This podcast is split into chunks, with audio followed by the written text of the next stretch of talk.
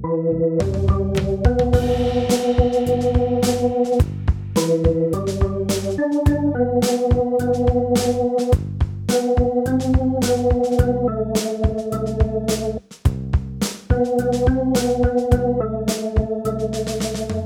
Lieben, diese Folge des Podcasts heißt Kenne ich Gott?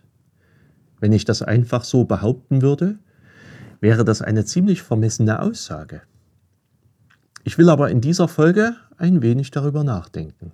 Anlass dazu bietet ein kurzer Text aus dem Propheten Jeremia.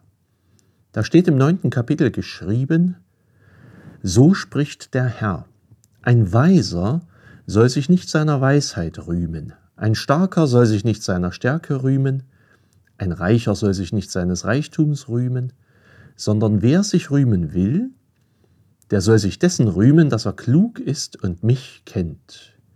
Nämlich, dass ich der Herr bin, der Barmherzigkeit, Recht und Gerechtigkeit übt auf Erden. Denn das gefällt mir, spricht der Herr. Wir sollen uns nicht der Weisheit, der Kraft und des Reichtums rühmen. Das ist schnell gesagt. Wir sollen uns nicht rühmen. Viele würden das wahrscheinlich sowieso erstmal ablehnen, denke ich. Denn Eigenlob, na ihr wisst schon. Aber ganz so einfach ist das dann doch nicht. Weisheit, Stärke und Reichtum sind Dinge, die uns im Innersten berühren.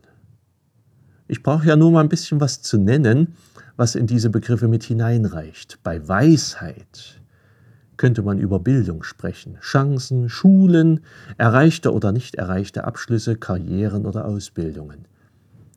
Beim Thema Kraft wären vermutlich Überlegungen zu Gesundheit, gesundem Leben, Vorsorge, körperliche Unversehrtheit, Behinderung oder auch keine Behinderung mit dabei. Beim Thema Reichtum denken viele auch nach über Löhne oder Steuern, über Verteilung von Arm und Reich in unserem Land und in unserer Welt, über soziale Gerechtigkeit nach. Über jedes dieser vielen Themen könnte man sofort und jederzeit lange reden. Also ich denke wirklich, dass das, was bei Jeremia aufgezählt ist, uns im Innersten berührt. Noch ein Beispiel. Ich habe mich im Zusammenhang mit diesem Text an viele Gespräche mit Leuten vor etwa 20 Jahren erinnert. Da erzählten mir viele der damaligen älteren Leute von ihrem Leben. Sie erlebten das Kriegsende und den Aufbau des Landes in ihren jungen und Familiengründungsjahren, also so als sie 20 bis 30 Jahre alt waren. Sie erzählten davon, wie sie den Krieg erlebten und dann in der Nachkriegszeit versuchten, ihr Leben aufzubauen. Ganz häufig sagten diese Leute, uns wurde nichts geschenkt. Das klang für mich einerseits sehr stolz. Wir haben es alleine geschafft. So stark waren wir, wir haben es alleine geschafft. Aber dieser Stolz klang für mich zugleich oft auch etwas traurig, nämlich im Sinne von Schade, dass uns nichts geschenkt wurde. Uns fragte man nicht nach eigenen Träumen, nach eigenen Ideen und nach Wünschen für unser Leben. Unsere Chancen waren minimal. Was bei Jeremia aufgezählt ist, kann uns also wirklich im Innersten berühren. Schnell ist es gesprochen und sehr, sehr lange kann man darüber nachdenken. Trotzdem geht es jetzt weiter, denn auch bei Jeremia geht es einfach weiter. Wir sollen uns nicht der Weisheit, der Kraft und des Reichtums rühmen, sondern wenn überhaupt, dann dessen, dass wir klug sind und Gott kennen. Und da kommen wir zum nächsten Punkt. Sich rühmen, klug zu sein und Gott zu kennen.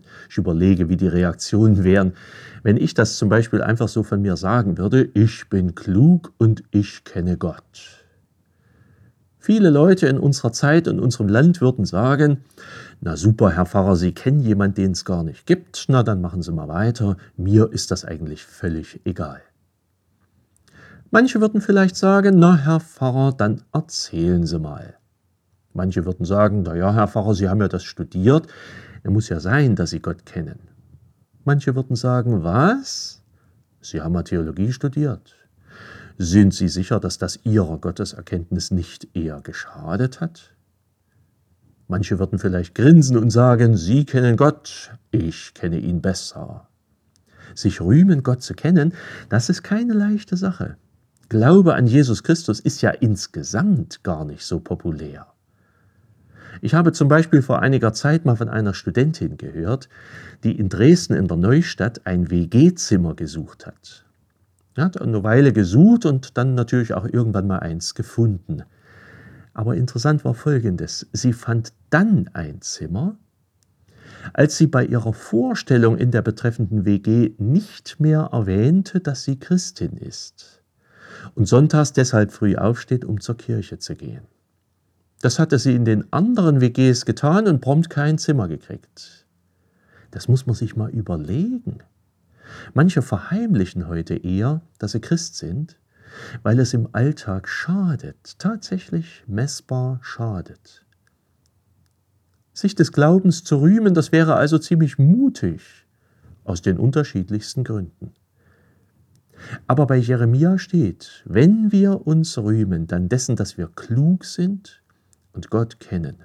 Das ist offenbar was, was sich so richtig lohnt. Klug sein und Gott zu kennen. Scheint wichtiger zu sein als alle Weisheit, alle Stärke und aller Reichtum. Es ist klug, Gott zu kennen. Denn tatsächlich ist es so, dass Gott zu kennen mein ganzes Bild von der Welt zurechtrückt und das Bild von meinen Mitmenschen und mir selber gleich noch mit. Gott hat die Welt mal geschaffen er hat eine wunderbare Ordnung geschaffen. Gott hat alle meine Mitmenschen geschaffen und mich auch. Und er erhält uns alle und er liebt uns alle, mich auch, die anderen auch. Ganz vieles steht in seiner Hand und nicht in meiner. Gott ist gerecht. So ungerecht mir die Welt auch manchmal vorkommen mag, Jesus hat mal gesagt, wer hungert und dürstet nach Gerechtigkeit, wird satt werden. Gott übt Recht gegen jeden. Und das ist schön, dass es diese Hoffnung für uns alle gibt, auch wenn das bedeutet, dass nicht immer ich Recht habe. Und bei alledem ist er barmherzig. Und das wiederum wird hoffentlich auch mir zuteil und hoffentlich auch allen anderen, die ich liebe und bitte, bitte auch denen, die ich nicht so mag. Es ist klug, das zu wissen. Es ist klug, Gott zu kennen, sich darauf einzurichten, das in seine Lebensplanung mit einzubeziehen, dass es Gott gibt, der so ist, wie er ist. Gott zu kennen ist nicht von gestern, es ist nicht unsinnig, ganz im Gegenteil, es ist ein Zeichen von morgen ein Zeichen von Klugheit, Gott zu kennen und ihn ins Leben mit einzubeziehen. Und das ist eigentlich so gut, dass man sich darüber ab und an doch auch so richtig freuen kann und sagen kann, na ein Glück. Gott sei Dank, dass ich dich kennen darf, Gott, und dass du mir so viel Klugheit geschenkt hast. Und da steht jetzt noch die Frage, wie ich Gott kennenlerne. Gott hat sich eigentlich ganz oft gezeigt. Zum Beispiel in der Schöpfung, in dem, was uns an Natur umgibt. Man braucht bloß mal ein wenig hinausgehen und das Staunen über unsere Schöpfung neu zu lernen. Gott zeigte sich in seinem Weg mit Israel. In dieser langen Geschichte Gottes mit seinem Volk Israel, die ja auch noch gar nicht zu Ende ist. Gott zeigt sich in den Worten vieler biblischer Gesetze und der Propheten. Jeremia mit seinem heutigen Text ist einer davon. Der sagte, dass Gott gerecht ist und das Recht übt und barmherzig ist und dass ihm das gefällt. Dann aber hat sich Gott schließlich in Jesus Christus gezeigt, in seinem Weg. Und das immer gerade mittendrin. Vor einigen Wochen war Weihnachten. Wir haben die Menschwerdung Gottes gefeiert. Der heilige Gott kommt auf die Erde und wird ein Kind. Das war gerade. Und bald haben wir die Passionszeit. Da denken wir an den Weg von Jesus Christus ans Kreuz, an sein Leiden und an sein Dulden. Diese Zeit des Kirchenjahres kommt, gefolgt dann von der Osterzeit mit dem Feiern der Auferstehung. Und zwischen geboren werden von Jesus und sterben und auferstehen von Jesus, da gibt es ganz viel Botschaft, viel Heilung, viel Trost, viel Wegweisung, viel Wahrheit. Seite für Seite in der Bibel lernen wir Gott kennen. Sonntag für Sonntag in der Kirche lernen wir Gott kennen und im Gebet und im täglichen Leben ganz genauso lernen wir Gott kennen, lernen ihm vertrauen und versuchen vielleicht sogar es zu machen wie er. Und das ist klug. Wohl dem, dem das geschenkt ist. So eine Klugheit wünsche ich euch, so eine Klugheit wünsche ich mir, uns allen, von ganzem Herzen.